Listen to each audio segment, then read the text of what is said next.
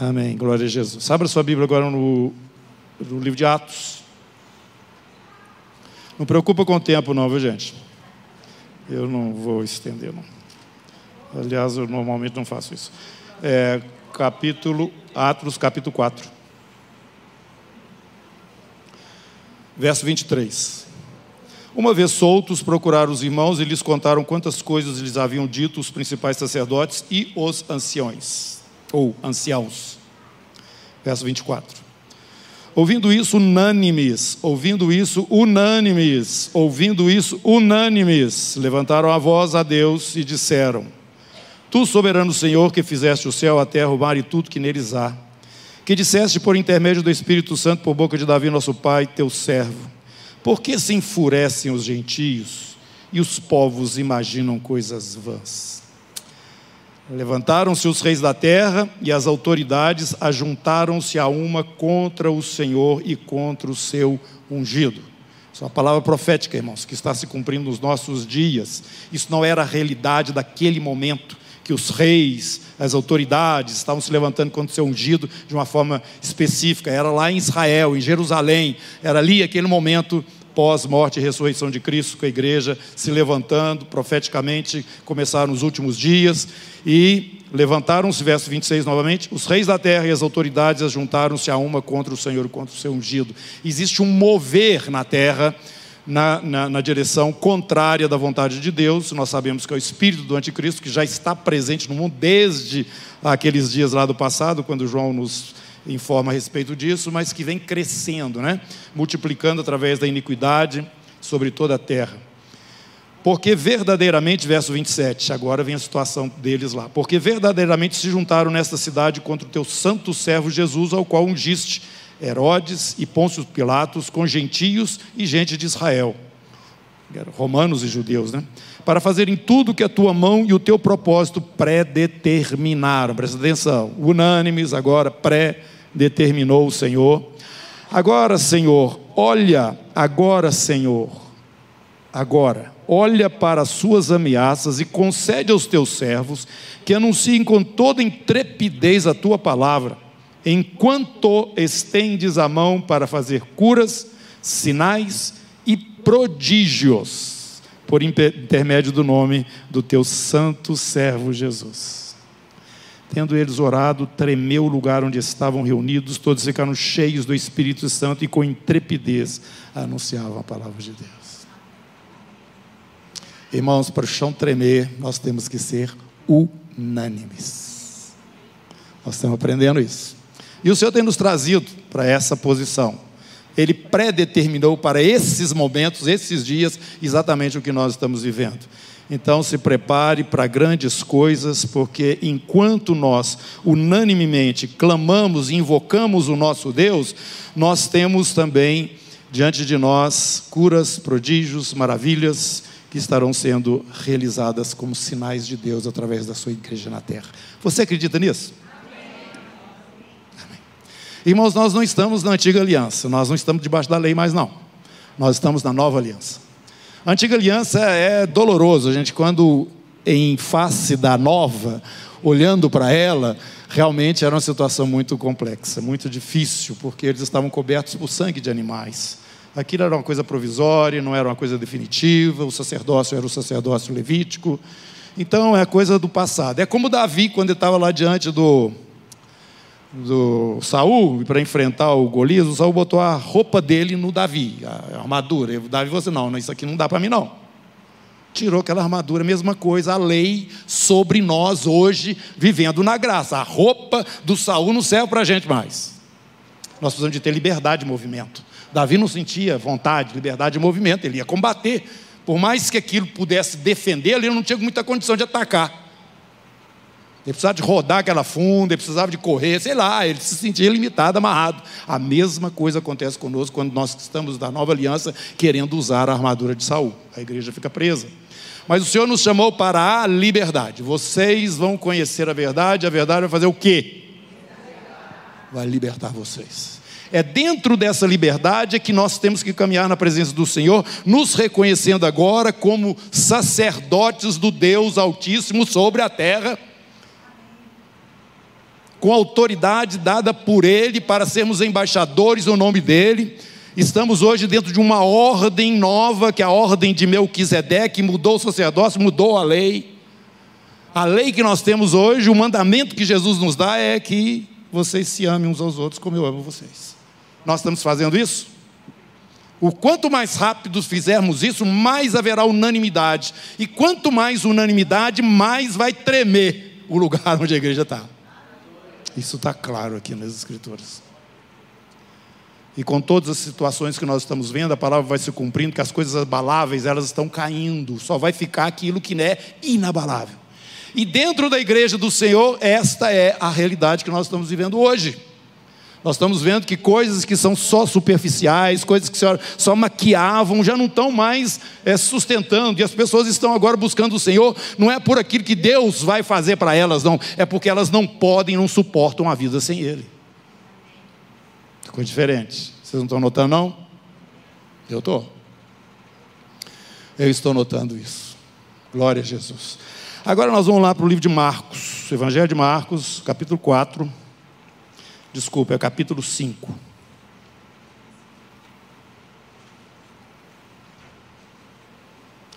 No capítulo 5, eu vou começar lendo o versículo 21. Tendo Jesus voltado no barco para o outro lado, afluiu para ele grande multidão e ele estava junto do mar. Eis que se chegou a ele um dos principais da sinagoga, chamado Lázaro, e vendo, prostrou-se aos seus pés e insistentemente lhe suplicou: Minha filhinha está à morte, vem impõe as mãos sobre ela, para que seja salva e viverá. Jesus foi com ele. Nós já tivemos a oportunidade de ir até Israel algumas vezes e estar nesta cidade onde Jesus morou, Cafarnaum, e o mar da Galileia é assim na beirada, assim, encostado na cidade, né? E é fácil você, eu sentei ali no banco e fiquei vendo o mar e, e lembrando dessas coisas. Jesus estava saindo do barco ali, um lago grande, né? o mar, mas é um lago grande. E já estava chegando à cidade, na casa dele, lá onde ele morava. E ele então encontra com esse Jairo, que era uma pessoa de expressão na sinagoga, e se prostra os pés dele e fala: Vem correndo, porque minha filhinha está morrendo. Você pode, ele cria que Jesus podia fazer alguma coisa, porque ele já tinha visto Jesus fazer, eu imagino, muitas coisas ali, tanto na sinagoga, na sua ministração, e também é, curando pessoas lá, e também entre a, a população de uma forma geral da, da cidade. Por isso que Jesus fala, ai de ti, Cafarnaum. E junta mais duas cidades lá, né? Porque os sinais que foram feitos em ti, se tivessem sido feitos numa cidade gentílica, eles teriam se arrependido, mas vocês não se arrependeram. Então, esse é um dos sinais que Jesus realizou ali na cidade de Cafarnaum. E Jesus falou: tá, Eu vou com você. Jesus foi com ele. Mas, versículo 25: Grande multidão o seguia e comprimindo-o,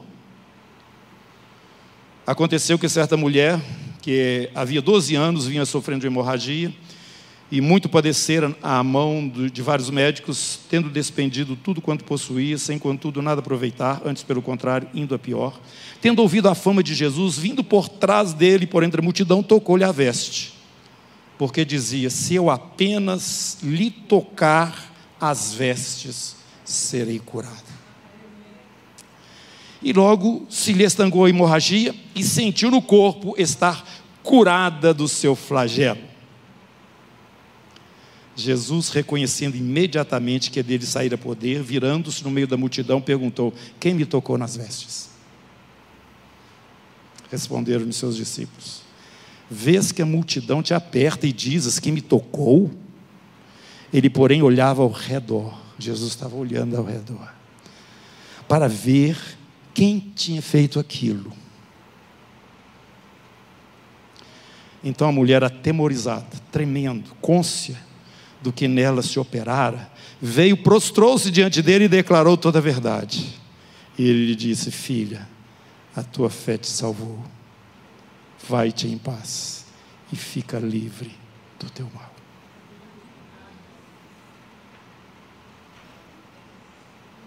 Versículo 30. Jesus reconhecendo imediatamente, ele não estava vendo, que dele saíra poder.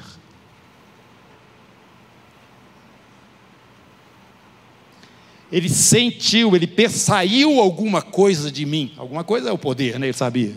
Falando alguma coisa, saiu de mim para alguém. E aquela mulher foi curada porque do outro lado tinha uma pessoa que tinha convicção em fé de que se apenas tocasse nele, seria curado. Mas a história não termina, essa, essa obra maravilhosa no meio daquela situação, nossa, que coisa maravilhosa. Falava ele ainda, verso 35, quando chegaram alguns da casa do chefe da sinagoga e disseram: Tua filha já morreu, por que ainda incomodas o mestre? Já acabou, agora não tem mais jeito. Mas Jesus, sem acudir a tais palavras, disse ao chefe da sinagoga: Não temas. Fala para o seu irmão, não temas crê somente. Contudo, não permitiu que alguém o acompanhasse, senão Pedro e os irmãos Tiago e João. Vocês se lembram que a mulher creu e foi curada. O Senhor então dispensou um punhado de gente que estava ali tomou consigo apenas Pedro, Tiago e João. Chegando à casa do chefe da sinagoga, viu Jesus o alvoroço dos que choravam e pranteavam muito, já estava todo mundo lá chorando. E ao entrar, eles disse: Vai embora todo mundo, vós que estáis em alvoroço, porque chorais? A criança não está morta, mas dorme, e riam-se dele. Tendo ele, porém, mandado sair a todos. Vamos, vamos, vamos para fora, sai, vai lá para fora. E essas pessoas não criam, estavam já chorando, lamuriando. Tomou o pai e a mãe da criança e os que vieram com ele, Pedro, Tiago e João, e entrou onde ela estava. Tomando-a pela mão, disse: Talitá cumi, que quer dizer, menina, eu te mando, levanta-te. Imediatamente a menina se levantou e pôs-se a andar, pois tinha 12 anos. Então ficaram todos sobremaneira admirados. Mas Jesus ordenou-lhes expressamente que ninguém, que ninguém o soubesse e mandou que dessem de comer à menina.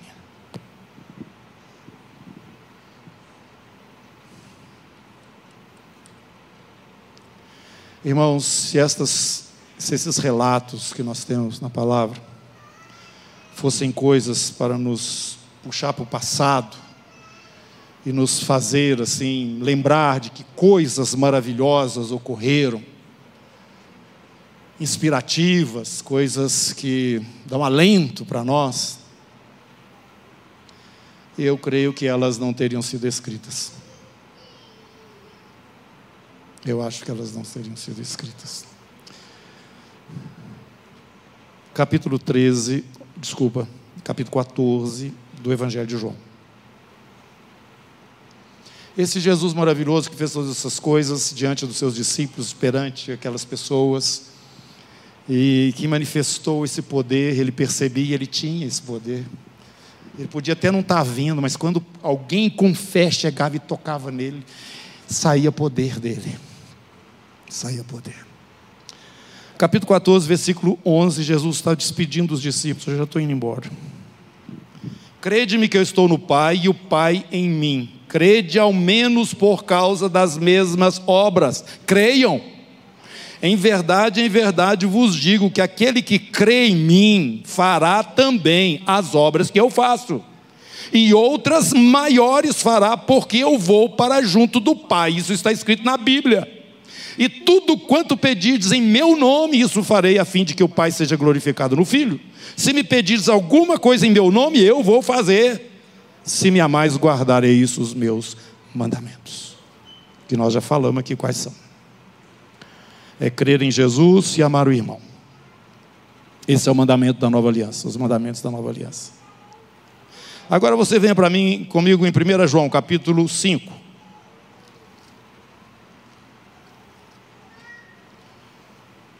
Versículo 13. Estas coisas vos escrevi a fim de saberdes que tendes a vida eterna a vós outros que credes em o nome do Filho de Deus. Você crê, como nós perguntamos aqui para os que foram batizados, você crê mesmo? Se você crê, você tem a vida eterna.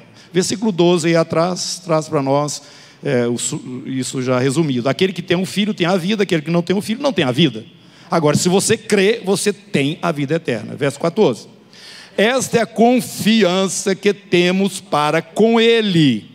Se pedimos alguma coisa segundo a Sua vontade, Ele nos ouve. E se sabemos que Ele nos ouve quanto ao que lhe pedimos, estamos certos que obtemos os pedidos que Ele temos feito. Amém? Eu quero só dizer para os irmãos o seguinte: é, existe uma distância destas coisas que nós lemos na Escritura da realidade que a igreja vive hoje. Não precisa você concordar comigo, não. Eu tenho certeza que eu estou certo. Eu estou vivendo essa igreja tem muitos anos. Muitos. A gente lê as Escrituras e fica com o coração cheio, né? As maravilhas que o Senhor fez, as promessas, a, a, posição nossa em Cristo agora, não estamos mais aqui com sangue de cordeiro para quebrar o galho, nós estamos já dentro da realidade da nova aliança, uma, uma realidade eterna daqui para frente. Nós já estamos justificados em Cristo Jesus, somos sacerdotes segundo a ordem de Melquisedeque e temos a responsabilidade do governo para toda a eternidade. A gente vê essas coisas, irmãos, e lê na, na, nas Escrituras, e eu quero falar aqui do meu coração. Eu fico desmaiando de mim, ansiando por essas realidades que eu tenho pregado. Tenho vivido muitas experiências no Senhor, muitas. Tenho muitas coisas para contar, mas do jeito que eu entendo que a palavra fala, eu não vejo que a igreja ainda eu, aliás, eu vejo que a igreja ainda não alcançou. Mas eu tenho dentro do meu coração, assim, um sentimento, estou profetizando não, tá? Um sentimento, expectativa, de que esse momento está chegando. E eu já estou falando isso até um tempo atrás, muito tempo já, mais de ano já estou falando isso aqui. Prepare, porque vem coisa, vem coisa, vem coisa. E você está percebendo que elas estão chegando de fato e de verdade mesmo. Isso não é coisa de culto de domingo, que você vai para casa muito entusiasmado, que coisa boa, quando eu morrer eu vou para o céu. Não. Você sabe a sua função? Você sabe o que você está fazendo aqui? Você sabe quem que você é? Meu, meu Senhor, eu estou pedindo aqui, as coisas não estão acontecendo, não. Pai, o que, que é? Me ajuda aqui. Se pedir, e eu sei que é da tua vontade, Senhor, por que, que não aconteceu? Ou não é da tua vontade, me explica. Se não é da tua vontade, eu parei. Será que nós temos entrado na presença do Senhor dessa maneira, irmãos? Não. A gente fica distante, falando assim: ah, isso é para os mais iluminados, é os mais maduros na fé, é os mais. Nada disso. Uma das coisas que o Senhor fez na minha vida, e eu quero compartilhar agora para concluir esse, esse breve, essa breve palavra é que uma das coisas que separa a gente desse, desse viver intenso em Deus, onde as coisas que ficam em aberto, você não vai embora, você permanece até o Senhor te trazer esclarecimento, te mostrar o que, que é que está acontecendo, porque eu tenho a palavra, eu estou andando em cima dela e as coisas não estão acontecendo do jeito que eu estou entendendo. Então tem alguma coisa aqui que eu preciso de entender. Você tem parado na presença do Senhor Hoje nós não temos opção, não tem outra distração. Está começando a acontecer isso. Aí você tem que ficar parado mesmo na presença do Senhor, esperando dele palavra, direção, orientação. Aí a vida cristã passa a ser aquela aventura em Deus. Aleluia. Mas eu queria dizer para vocês o que uma das coisas que, para mim, no meu caso, me atrapalhava muito no sentido de viver essa vida intensamente, é exatamente o fato de termos um acusador, chamado acusador dos irmãos, que é Satanás ele sempre colocava alguma coisa que me desautorizava, me desabonava, pelo menos de ficar insistindo com Deus. Ah, eu devo ter feito um trem errado aí para trás, eu devo ter isso, devo ter aquilo, o Senhor sabe. Isso tirava a minha intensidade diante do Senhor, tirava a minha autoridade diante do Senhor. Por quê, irmãos? Por causa da velha aliança. Na velha aliança era mérito mesmo. Na velha aliança era você fazer as coisas retas e Deus então vinha e te justificava. Na nova não tem isso não. Na nova aliança não tem isso não. Revelação de Deus. Ele levou sobre si todas as minhas iniquidades do passado, do presente e do futuro. Eu tenho acesso à presença do Senhor. Agora presta atenção, irmão. Eu tinha outra questão também. Oh, Deus, esse negócio ter acesso ao Senhor, esse negócio, eu não sei a profundidade disso e o valor tão grande que parece que isso tem. Porque qualquer um aqui fala com o Senhor, ele não precisa ser salvo, ele não precisa conhecer a palavra. Se ele grita, se ele clama, o Senhor escuta. O Senhor escutou o povo de Israel lá no Egito, e eles não tinham naquela época nem sangue de, de, de, de, anim, de animal. Aí o Senhor falou para mim, mas eles tinham uma aliança que eu fiz lá atrás. Eu falei para o pai deles que eles iam passar um período opressos, escravos, mas que eu ia tirar eles de lá. Eu estou aqui cumprindo o que eu prometi. Ô irmão que está na nova aliança, o Senhor prometeu que os seus pecados são removidos pelo sangue do Cordeiro. E se porventura você tropeça ou erra, você tem o sangue. Se confessarmos os nossos pecados, Ele é fiel e justo para perdoar os nossos pecados e purificar de toda injustiça. Aí o Senhor me disse: E vocês são meus agora. Eu tenho em volta do meu trono 24 homens, que representam a antiga aliança e a nova aliança. Eu consulto com eles, eu converso com eles em relação a vocês. Você já pensou nisso? Você já pensou que os pães da proposição que está lá dentro do tabernáculo, no lugar santo, tem tudo a ver com esses 24 que estão lá em cima? Irmãos, hora que eu descobri que eu estava dando trela para o diabo, que eu estava querendo me justificar diante de Deus por causa de qualquer coisa, eu não precisava fazer isso mais. Se o meu coração não me acusa, eu tenho paz. Se porventura tem alguma coisa, eu tenho sangue. Mas eu sou dele. Eu sou dele. Ele é o meu pai. Ele me recebe agora nessa posição privilegiada. Privilegiada. O povo está gritando lá embaixo, né? Tá, eu escuto eles, mas vocês estão aqui comigo.